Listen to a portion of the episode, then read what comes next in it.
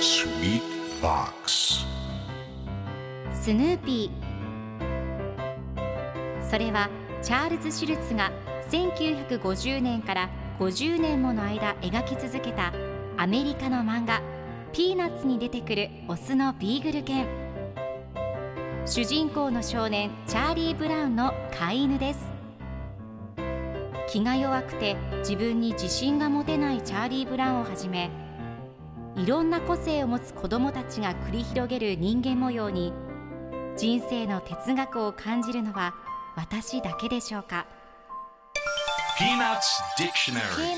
Peanuts Dictionary. Peanuts Dictionary このコーナーではスヌーピーを愛してやまない私高木マーガレットが物語に出てくる英語の名台詞の中から心に響くフレーズをピックアップ。これを聞けばポジティブに頑張れるそんな奥の深い名言を分かりやすく翻訳していきます。それでは今日ピックアップする名言はこちら。I'll refuse. I'll refuse.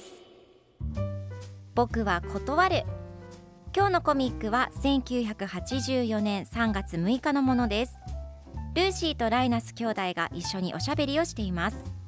ライナスが積み木を積んでいるところにルーシーがもしこれを蹴っ飛ばしたらどうする？と聞くとライナスが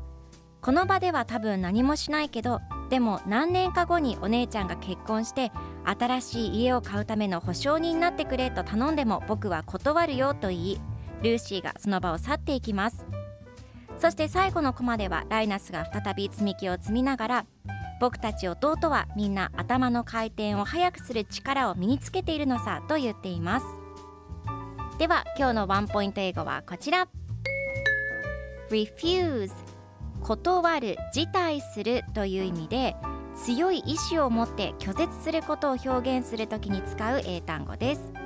で今回のコミックでは I'll refuse と出てくるので僕は断るという意味になります。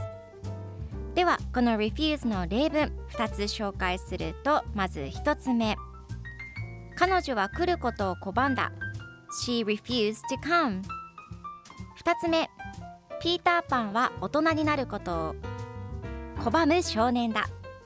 Peter Pan is a boy who refuses to grow up それでは一緒に言ってみましょう Repeat after me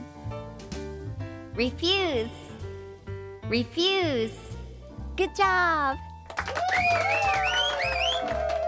皆さんもぜひ Refuse 使ってみてください